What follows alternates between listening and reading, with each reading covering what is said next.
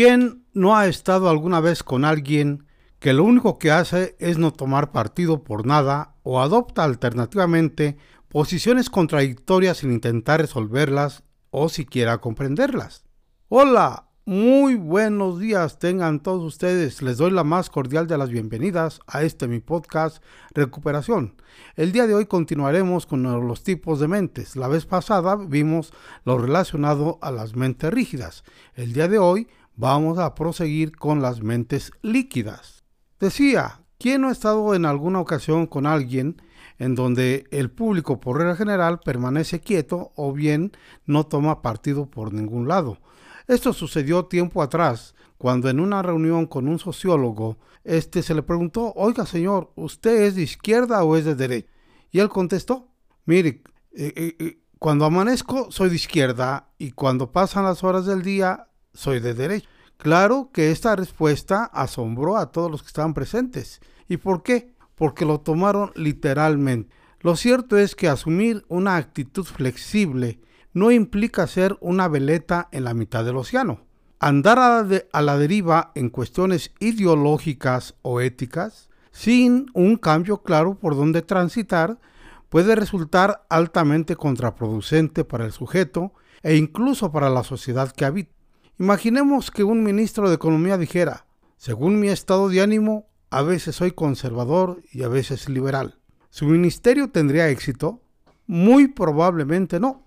La economía sería un fenómeno indescifrable y vaporoso, y las protestas irían en aumento. No digo que haya que resolver siempre y a cualquier costo todas las dudas y los conflictos en los cuales estamos enfrascados, pero tampoco debemos necesariamente quedar atrapados en ellos y eliminar mágicamente cualquier proceso de toma de decisión, en aras de una comodidad intelectual o emocional. Ciertas contradicciones son insostenibles per se. Por ejemplo, un ateo creyente, un psicópata defensor de los derechos humanos o un verdugo tierno.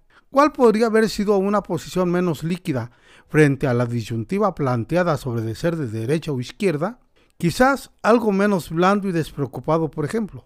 No sé, no estoy seguro. Estoy en búsqueda y revisando ciertas cuestiones. Hay cosas de la derecha que me parecen acertadas y otras de la izquierda que me parecen que podría funcionar. No estoy matriculado de una manera categórica en ninguna de las dos, pero estoy revisando el tema. Una de las cuestiones básicas que definen la flexibilidad es precisamente el proceso de búsqueda abierta de información sin temor al cambio. La gente flexible no carece de opiniones, las tiene, pero no son intocables. Es decir, la flexibilidad psicológica se mueve entre el dogmatismo tenebroso de las mentes oscuras y la indolencia haragana de las mentes etéreas. El punto medio son las convicciones racionales y razonadas. Tengo ideas, puedo sustentarlas racionalmente y estoy dispuesto a oír seriamente el otro punto de vista. Una mente indefinida y apática es una mente voluble y despersonalizada, que no es capaz de reconocerse a sí misma. Es líquida. Y cuando es líquida, se escapa, se derrama, toma la forma del recipiente que la contiene o permanece indefinida e inconsistente. Vaciada de toda idea, la mente líquida le coquetea al nihilismo, es decir, no fija posición ni se compromete. Compton Sponville dice sobre el nihilismo, el nihilista es aquel que no cree nada, ni siquiera en lo que es. El nihilismo es como una religión negativa. Dios ha muerto arrastrando con él todo lo que pretendía fundar, el ser y el valor, la verdad y el bien, el mundo y el hombre. Ya no queda otra cosa que la nada. En todo caso, nada que tenga valor, nada que merezca la pena ser amado o defendido. Todo vale lo mismo y no vale nada. Una cosa es apegarse irracionalmente a las propias creencias, como si fueran una verdad absoluta, y otra es fluctuar entre los extremos de una indefensión que jamás toma forma. La mente líquida piensa que si todo es relativo, nada vale, nada es cierto. Repito, una cosa es tener posturas flexibles y otra muy distinta no saber dónde está parado uno. En palabras del filósofo Oneto, si aceptamos como igualmente legítimas todas las posiciones, su validez, su verdad, podemos ir perdiendo la capacidad de denuncia, de compromiso, de lucha por una convicción. De una mentalidad vacía y fofa, nada significativo puede surgir, tal como afirmaba Lucrecio. De la nada, nada proviene. Si no hay un núcleo central, no hay producción psicológica. Hay muy, mucho, muy poco que dar y muy poco que crear. El problema no es el pensamiento, sino cómo pensamos. Veamos tres respuestas líquidas a preguntas sólidas. A, a un hombre mayor se le preguntó, ¿qué opina usted de Irak? Contestó, no sé, Irak. Pues eso queda muy lejos de aquí. No me complique la vida. Cuando se le preguntó a un estudiante que iba a estar próximo a graduarse, se le hizo la siguiente pregunta. ¿Qué opinas del calentamiento global y las implicaciones para las generaciones futuras? Y dijo, algo leí alguna vez, pero eso tiene que, ¿eso qué tiene que ver conmigo? ¿Eh? Yo me voy a, graduar. A otro joven conductor de taxi se le preguntó, oye, ¿cuál es tu opinión acerca del matrimonio entre homosexuales? Y contestó, yo qué sé, ¿acaso me viste cara de homosexual? Oh, la mente líquida pone todo el control de afuera se deja llevar por la marejada y por eso es mediocre y trivial. Es mejor mimetizarse, diluirse en el conjunto indiferenciado de la población, pasar desapercibido y eludir cualquier responsabilidad. La motivación se convierte en algo tan instantáneo y volátil que la sola idea de profundizar produce molestia, pero no por miedo a que las ideas se tambaleen como haría el dogmático, sino por el simple y llana pereza. La mente líquida circula, pasa, atraviesa y tristemente no deja huella. Su negligencia está en la omisión, en permanecer oculta, en no brillar con luz propia. Esto es similar a lo que ocurre con algunas personalidades. La mentalidad líquida no posee una identidad definida que permita establecer un perfil. La mente flexible, mientras que la mente rígida está petrificada y cerrada al cambio, y la mente líquida es gaseosa, la mente flexible posee un cuerpo modificable.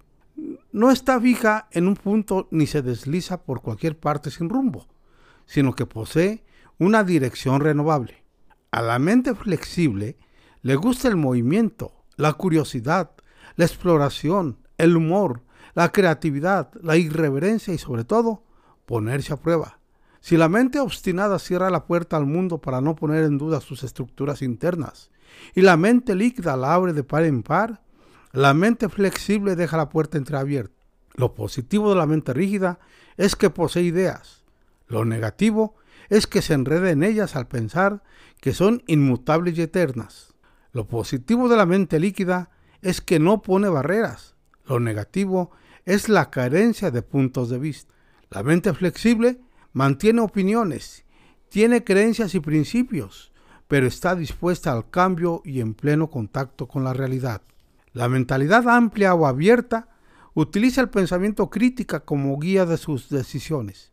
Se opone al dogmatismo en tanto es capaz de dudar de lo que cree cuando hay por qué dudar, es decir, cuando la lógica y la evidencia la cuestionan y por lo tanto la obligan a examinar en serio los propios esquemas. Tal como afirman los psicólogos Peterson y Seligman, podríamos decir que la mente abierta o flexible responde a una virtud correctiva que está incluida prácticamente en todos los catálogos de valores, recientes y antiguos, exaltando la cualidad del buen juicio, la racionalidad y la apertura a otras opiniones. Hay tres principios de la mente flexible, pero para seguir continuando, yo les voy a pedir a ustedes que se suscriban a este mi podcast Recuperación para que estén informados sobre el contenido de estos temas si es que les resultan a usted interesantes. Ser flexible es un arte, una excelencia o una virtud compuesta de al menos tres principios. 1. Excepción a la regla. 2. El camino del medio. Y 3. El pluralismo. Voy a abordar el primer punto. 1 la excepción a la regla. Recuerdo que cierta vez en pleno vuelo, mi compañera de asiento le pidió a la azafata utilizar el baño de clase ejecutiva porque el de la clase turista estaba ocupado y había bastante gente en espera. La razón que esgrimió fue poderosa. Estaba embarazada y no se sentía muy bien. Como si fuera un robot, la respuesta de la hermosa se ciñó estrictamente al manual de funciones. Lo siento, señora, Pero ese baño solo lo pueden utilizar las personas de la clase ejecutiva. La mujer insistió, insistió con angustia. Por favor, es que estoy muy mal. La azafata repitió su mensaje mecánicamente. Usted no pertenece a esa clase. Yo intervine tratando de convencerlas. Oiga, ¿por qué no hace una excepción? Además, el baño de la clase ejecutiva está desocupado. Su respuesta, una vez más, fue tajante. No estoy autorizada para hacer excepciones. En fin, no hubo poder humano que lo hiciera cambiar de opinión y considerar que el bienestar de una persona es más importante que la obediencia a un reglamento. En realidad, no procesó ninguna opinión distinta a la que estaba ya sentada en su pétrea mente. ¿Cómo podría haber actuado una persona flexible en una situación tal? Habría sopesado lo que estaba en juego y ponderado las ventajas y las desventajas, además de los valores implicados. El bienestar humano es más importante que el reglamento. Podría pensarse que el miedo a los superiores pudo ser una variable que haya afectado las decisiones de la zafata en cuestión. Sin embargo, es claro que uno puede y debe tener un margen para improvisar y enfrentar lo inesperado, ya que un manual no puede contener el saber total, al no ser que se considere sagrado. Y también es evidente, al menos para mí, que si la empresa en la cual estoy trabajando privilegia las reglas sobre las personas, la renuncia sería la mejor opción o la salida más digna. Buscar la excepción, la irregularidad de ciertas pautas establecidas sugiere aterrizar las ideas, someterlas a catarastación y humanizarlas, implica poner la certeza en remojo. La mente flexible confronta los principios, criterios o mandatos tratando de definir las fronteras a partir de las cuales dejan de funcionar. Por ejemplo, el valor de la perseverancia requiere de un límite para que no se convierta en fanatismo aprender a perder. El valor de la modestia, la humildad, necesita de la autoestima para no caer en la negación del yo. El valor del autodominio requiere del derecho al placer o a la felicidad si no queremos terminar en una apología al autocastigo y al silicio. La mansedumbre, sin dignidad, es bajeza o humillación. En otras palabras, la mente flexible tiene en cuenta la norma, pero también aquellos factores complementarios y equilibrantes que la apaciguan. Este otro caso hipotético que les voy a narrar, citado con frecuencia en bioética, muestra con claridad las consecuencias que puede surgir de un dilema ético. Un farmacéutico estaba cerrando la farmacia y en ese preciso instante llegó un padre angustiado a pedirle un medicamento porque su hijo tenía un ataque de asma y podría morirse si no se lo administraba. El dueño del local Mira con parsimonia el reloj que está expuesto en la pared y dice, I'm sorry. Lo siento. Cierro a las 8 de la noche y ya son las 8 y un minuto. El papá alega que no hay otra farmacia abierta a esa hora y que si no le vende el medicamento su hijo va a morir. La respuesta del hombre es terminante. ¿No me entendió, señor? Ya cerré. El papá, al borde de un ataque de nervios, le suplica. Le pide que se ponga en su lugar y que piense en su hijo. Pero el otro se antrinchera detrás de la puerta, le pone llaves, apaga las luces y se retira al interior del local. Independientemente de la irracionalidad del farmacéutico, lo que me interesa aquí es señalarles la incapacidad por crear alternativas de solución cuando las pautas prefijadas no funcionan.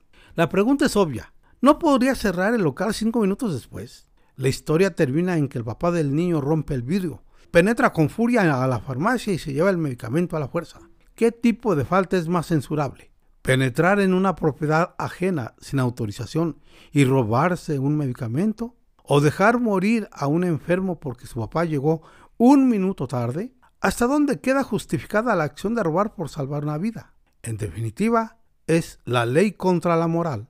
No todo lo legal es ético, ni todo lo ético es legal. Obviamente, no estoy sugiriendo que se deba violar la ley cada vez que queramos. Simplemente intento mostrar las consecuencias de no tener en cuenta las, excepciones. Vale la pena acotar que en las encuestas realizadas sobre este caso en particular, la gran mayoría de los encuestados suelen estar de acuerdo con la actitud del papá. No me cabe la mejor duda de que la rigidez puede llegar hasta este extremo o más. Hasta aquí mis amigos, es todo por el día de hoy. Soy su amigo el doctor Bonilla quien los espera en su próxima edición. Recuerde que seguimos en pandemia. Por favor, le pido, cuídese, Vámonos.